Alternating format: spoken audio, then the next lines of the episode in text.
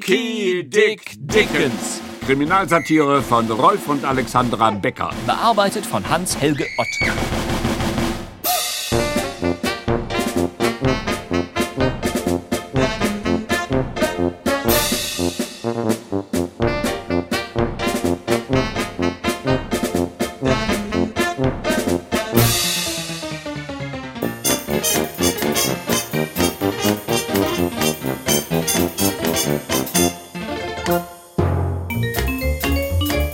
Zehnter Teil.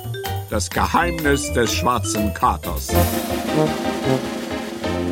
Wir erzählen Ihnen die Geschichte von Dickie Dick Dickens, dem Mann mit den tausend Listen. Dickie Dick Dickens, dem Verbrecher, der mit Recht von sich sagen darf, an Bedeutung so manchem Politiker, Fußballprofi oder Fernsehmoderator übertroffen zu haben. Dickie Dick Dickens, von Tausenden gefürchtet, Und doch verehrt. von Zehntausenden gehasst, Und doch geliebt. von Hunderttausenden verachtet. Und doch bewundert. Das ist Dickie Dick Dickens, ein hellstrahlender Komet am schwarzblauen Himmel der Unterwelt. Und wahrlich, er hatte es nicht leicht, sich durchzusetzen. War er doch in eine Zeit hineingeboren, die strebsamen Individualisten wie ihm den Broterwerb sehr sauer machte. Heute hätte er es womöglich leichter gehabt, denn unsere Zeit liebt doch strebsame Individualisten, die ihren Vorteil nicht aus den Augen verlieren. Nun war die Polizei zwar durchaus umgänglich, jedoch herrschten in der Verbrecherwelt selbst schier unhaltbare Zustände. Bandenführer hatten sich selbst zu absolutistischen Diktatoren ernannt, die jeden liberal denkenden Gesetzesbrecher mit dem Bandstrahl ihrer selbstherrlichen Macht zu treffen suchten. Das ist aber auch wirklich typisch für Verbrecher. Und einer dieser Bandenführer, der damals mächtigste und gefürchtetste, war Jim Cooper. In Gaunerkreisen auch Jim der Mächtige genannt. Jim Cooper war Dickie Dick Dickens größter Gegenspieler, dessen Gewaltherrschaft er brechen musste, wenn er selbst zum Erfolg durchstoßen wollte. Zwischen den beiden war ein heftiger, wenn auch ungleicher Rivalitätskampf entbrannt. Auf der einen Seite Jim Cooper mit einer Bande von ungefähr 130 Gangstern, Die Dicky in seiner bescheidenen, aber zielstrebigen Art allerdings schon auf knapp 100 reduziert hatte. auf der anderen Seite stand Dickie Dick Dickens allein, nur mit seiner Braut Effie Marconi und seinem väterlichen Freund Opa Crackle. Wir sagten schon, ein ungleicher Kampf. Und doch schien es, als habe Dickie Dick Dickens die erste entscheidende Schlacht gewonnen. Durch eine Reihe geschickter Manipulationen war es ihm gelungen, Jim Cooper und seine ganze Bande hinter Schloss und Riegel zu bringen und sich darüber hinaus sämtliche Hehler untertan zu machen, die für Cooper gearbeitet hatten. Ist es ein Wunder, dass er voller Optimismus in die Welt hinausschaute und Zukunftspläne schmiedete? Kinder, wir sollten einfach mal drei Tage Urlaub machen. Drei Tage, oha. Oh, Dicky, wie herrlich. Ja, wir haben uns eine Erholungspause verdient. Und dann geht's mit doppelter Kraft an die Arbeit. Dann baue ich mir eine eigene Bande auf. Toll. Wir müssen ein paar ordentliche Burschen finden, die zuverlässig sind und treu. Ja, aber das wird gar nicht so leicht sein, mein Jungchen. Ehrliche, strebsame Verbrecher, sowas gibt's doch heute nicht mehr. Wollen wir denn richtig verreisen? Nicht verreisen. Umziehen. Oho. Ich habe für uns ein Häuschen gemietet, auf dem Land herrlich gelegen, völlig abseits. Eine wundervoll einsame Gegend, wie für uns geschaffen. Um Gottes Willen, Dick, wie konntest du nur so leichtsinnig sein? Wer ein Haus mietet, muss doch einen Mietvertrag unterschreiben. Keine Bange, mein Täubchen. Ich werde nichts unterschreiben. Hoho, damit irgendein Schnüffler meine Unterschrift identifiziert. Nee, nee, nee, nee. Das macht alles Mr. Sträubenguss für mich. Josua Benedikt Sträubenguss, der Juwelier? Josua Benedikt Sträubenguss, der Juwelier. Hm, Ja, das würde mich auch interessieren. Genau der. Er hat einen so schönen, ehrlichen Namen, unser lieber alter Hehler. Eine zauberhafte kleine Villa. 18 Zimmer, sechs Badezimmer, ein schöner großer Garten, eine herrliche Sonnenterrasse, Swimmingpool und ein Klavier. Ein Klavier. Ein Klavier, ein Klavier. Mutter, wir danken dir. Ja.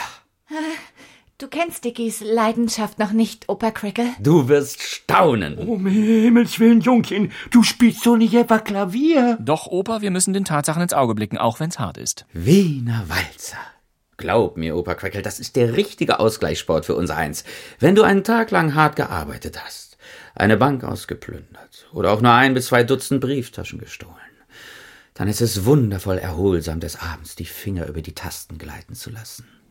Wiener Walzer. Ja, da, da, ja, da, da, ja, da, da, ja, da,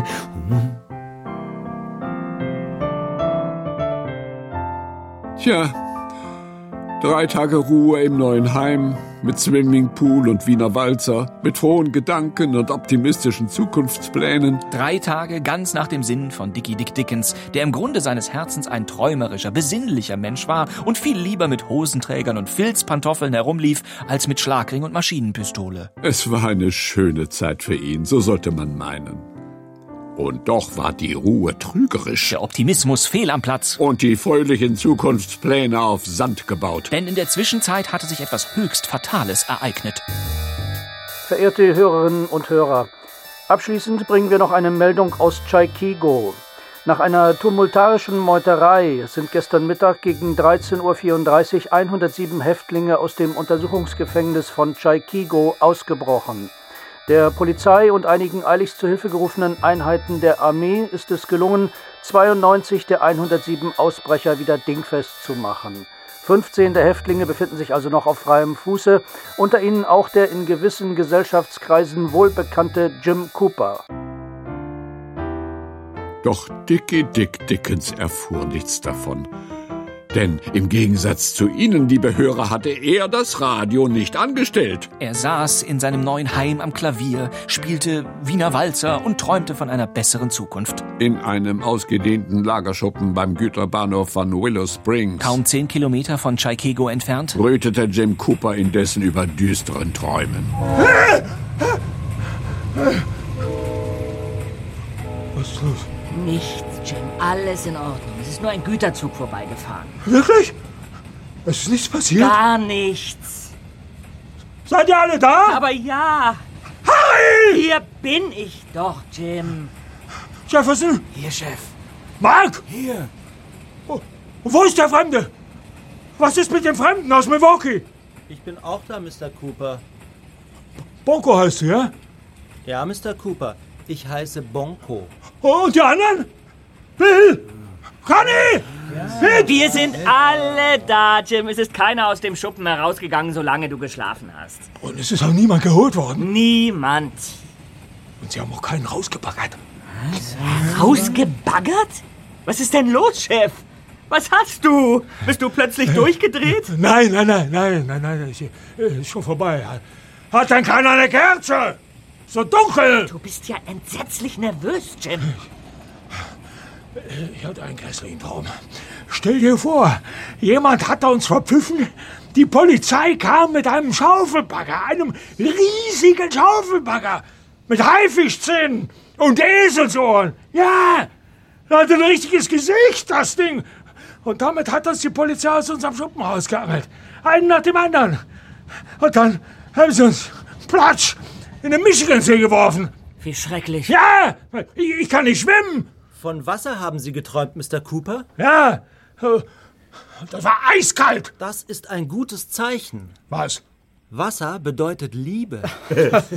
ja, Sie werden bald ein Erlebnis mit einer Frau haben. Wissen Sie zufällig noch, welche Farbe der Bagger hatte? Oh, So eine Art Gelb, glaube ich. Ja, dann wird es eine blonde Frau sein. Hoffentlich hat sie keine Haifischzähne und Eselsohren. Darüber müsst ihr nicht lachen. Traumdeuterei ist eine ernstzunehmende Wissenschaft. Red doch keinen Unsinn, Bonko. Was glauben Sie denn? Mir ist nicht nach Unsinnreden zumute.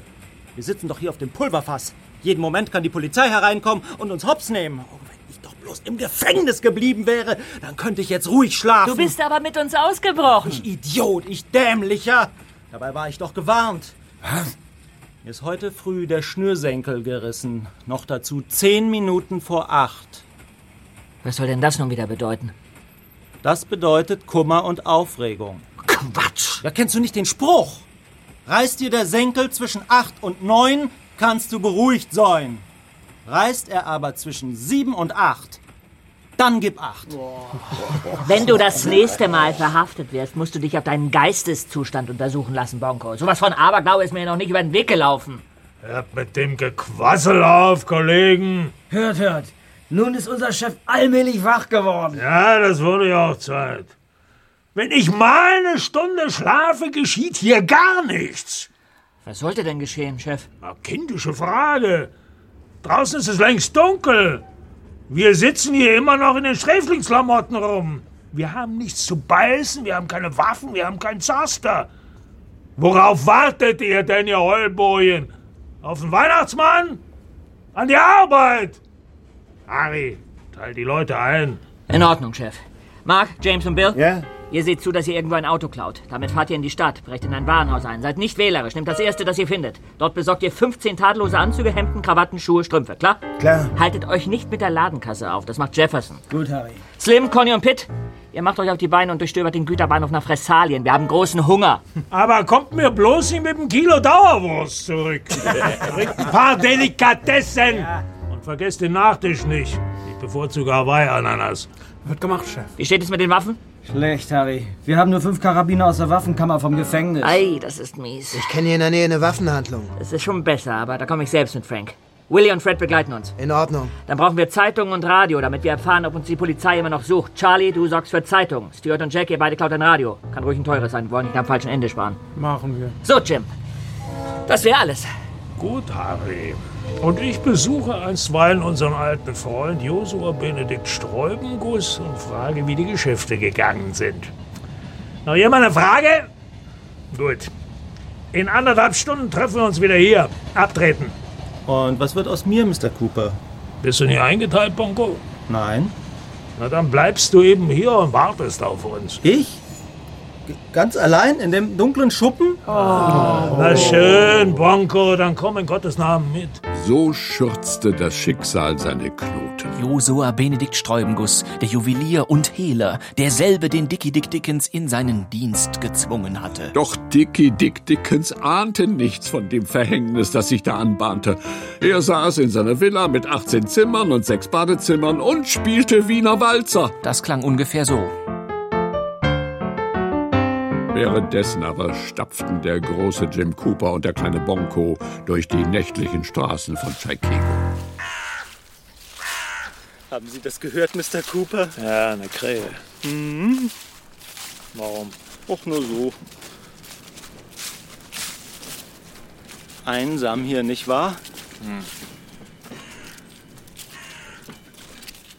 Ist direkt unheimlich.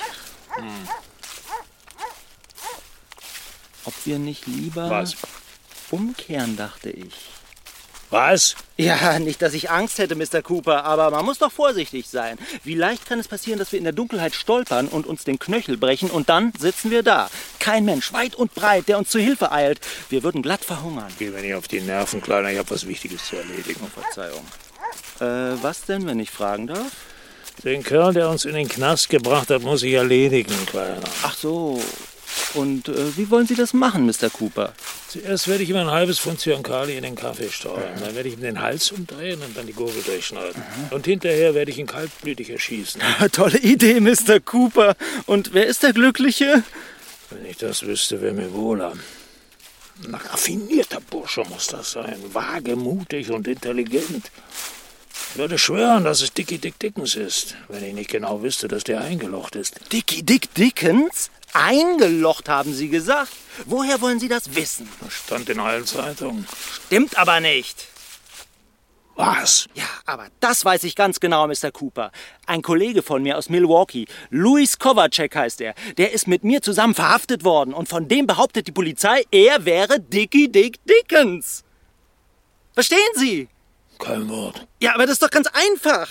Die Polizei hat Louis Kovacek verhaftet. Sie glaubt aber, er sei Dicky Dick Dickens. Deswegen steht es in allen Zeitungen. Er ist es aber nicht. Ich kenne ihn doch schon seit zehn Jahren, den Louis. Verdammt, das heißt, dass Dickens in Wirklichkeit frei rumläuft? Ja, Komm, Kleiner! gehen wir jetzt zurück zu unserer Eisenbahn? Nein, auf diese freudige Nachricht trinken wir ein. Oh ja, ein Apfelsaft. Von mir aus. Aber wo, Mr. Cooper? Wo? Bei Josua Benedikt Sträubenguss. Und weiter schürzte das Schicksal Knoten auf Knoten. Und Dicky Dick Dickens saß weiter nichtsahnend in seiner Villa mit dem großen schönen Garten und dem Swimmingpool, träumte und spielte Wiener Walzer. Gott, der arme Dicky. Inzwischen waren Jim Cooper und Bonko bei Josua Benedikt Sträubenguss angelangt. Auf Ihr Wohl, Jim Cooper. Freut mich, dass Sie dieses unangenehme Erlebnis hinter sich gebracht haben und wieder die Luft der Freiheit genießen. Was ist denn los, Josua? Oh, nichts. Was sollte denn los sein? Sie zittern mit den Händen. Sie zwinkern mit den Augen, sie zucken mit den Lippen. Sie sind ja doch nicht krank. Aber nein, keineswegs. Oder nervös? Dafür gäbe es keinen Grund. Mein guter Josua, mir machen Sie nichts vor. Ich merke doch, dass hier irgendwas faul ist. Aber nein, ganz und gar nicht. Sträubenguss. Ja, äh, bitte? Muss ich nachhelfen? Nein, b- bitte nicht. Ich, Na los, also wenn Sie darauf bestehen, dann will ich spuck's aus. bedauerlicherweise kann ich in Zukunft nicht mehr für Sie tätig sein. Was, Sie machen mir ja Spaß, Josua. Sind inzwischen ein feiner Herr geworden, ja? Wollen Ihre zarten Hände nicht mehr mit Hehlergeschäften beschmutzen. Nein, Mr. Cooper, das ist es nicht. Ich habe jetzt einen anderen Vertrag. Einen was? Einen anderen Vertrag? Heißt das, du arbeitest jetzt für eine andere Bande? Nicht direkt für eine Bande, für einen anderen Mann.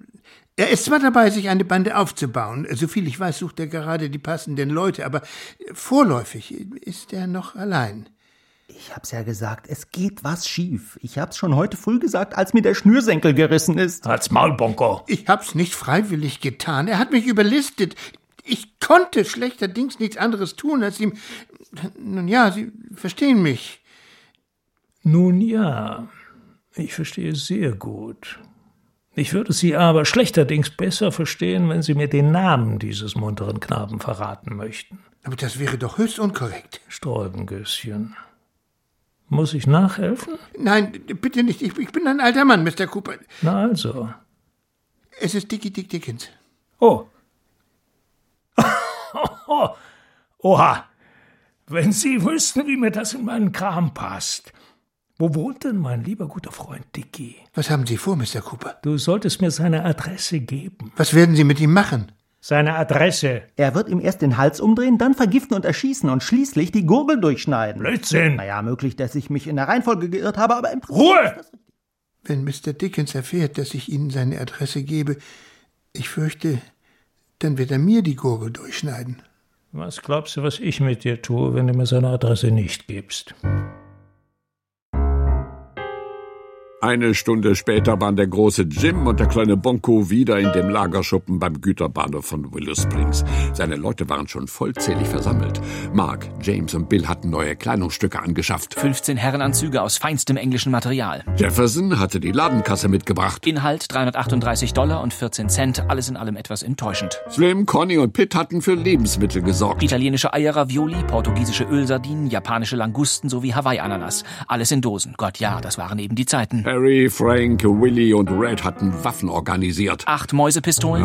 Nein, Mauserpistolen. Ah ja, sechs Trommelrevolver, neun Maschinenpistolen und die dazugehörige Munition. Stuart und Jack hatten ein Radio. Charlie die letzten Ausgaben der Chaikegoer Zeitungen. Sie waren voller Meldungen über die gelungene Flucht von 15 Sträflingen aus dem Untersuchungsgefängnis von Chaikego. Und über den Polizeifunk waren schon die Erfolgsmeldungen von den nächtlichen Einbrüchen zu hören. Oh ja, Jim Cooper konnte mit seinen Leuten zufrieden sein. Sie hatten ganze Arbeit geleistet. Und als warmherziger Bandenführer hielt er sich auch mit seinem Lob nicht zurück. Gut. Soweit Jim Coopers Lob. Es war ein harter Tag gewesen für Jim Coopers tüchtige Männer, und sie hatten sich eine Mütze voll Schlaf wohlverdient. Dies war übrigens, am Rande sei es vermerkt, eines der wenigen Dinge, die Jim Coopers Leute mit Dickie Dick Dickens gemeinsam hatten. Auch er schlief.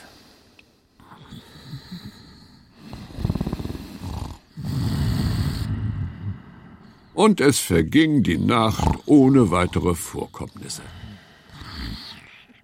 Doch schon beim Morgengrauen des nächsten Tages raschelte es im Gebüsch des schönen großen Gartens rings um Dicky Dick Dickens Villa. Chef, der Dickens ist vielleicht eine Nummer. Er hätte sich kein besseres Grundstück aussuchen können. Weit und breit kein Mensch, kein Nachbar, niemand. Ja, wir sind mit unserem Freund allein. Also, Kollegen, herhören. Wir verteilen uns im Garten. Harry gibt euch eure genauen Positionen. Versteckt euch gut Und sobald er aus dem Haus tritt, machen wir Bang Bang. und spart nicht mit der Munition. Der Dickens hat ein zähes Leben. Die Todesfalle war also aufgestellt. Und noch immer ahnte Dicky Dick Dickens von nichts. Stattdessen frühstückte er. Nee, Effi Liebes, was ist denn das für ein Frühstück? Fehlt was? Brot von gestern und Dosenmilch. Entschuldige, Dick, ich bin noch nicht aus dem Haus gekommen. Wer ist denn das jetzt? Soll ich reingehen? Muss falsch verbunden sein. Diese Nummer hat nur Sträubenguss und auf den habe ich heute keine Lust. Wir haben Urlaub. Also, ich glaube, es wäre gar nicht schlecht, dem alten Sträubenguss mal für einen Moment sein Ohr zu leihen. Keine Brötchen, keine Sahne. Ach gut.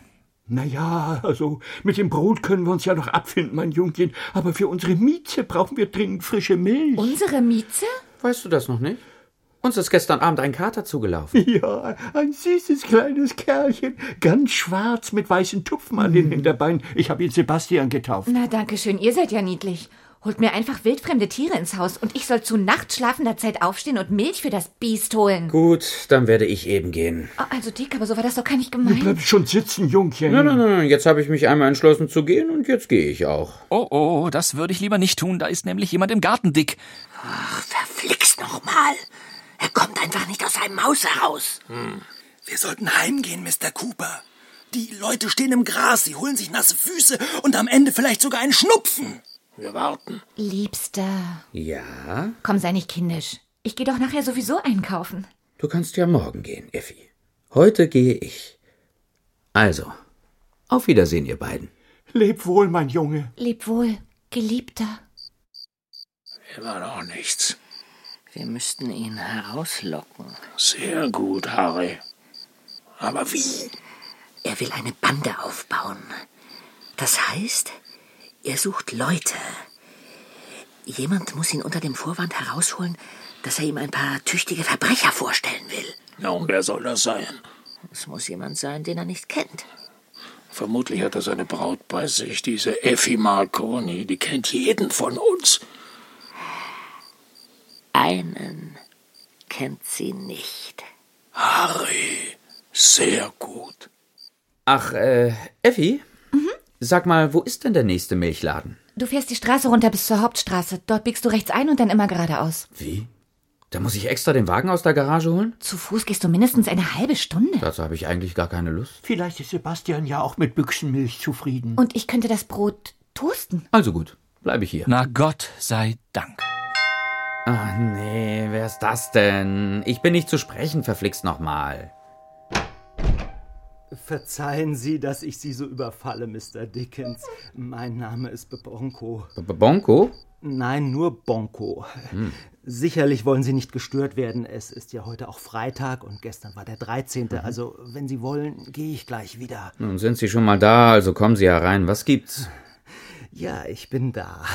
Äh, Genau genommen bin ich ja nur auf der Durchreise mit meinen Freunden. Brave Jungs sind das, aber äh, dann sahen wir einen Möbelwagen und da beschlossen wir natürlich in Chaikigo zu bleiben. Wegen eines Möbelwagens? Ja, es heißt doch, wenn man in einer fremden Stadt einen Möbelwagen sieht, soll man sich dort niederlassen. Dann winkt einem das Glück. So, so.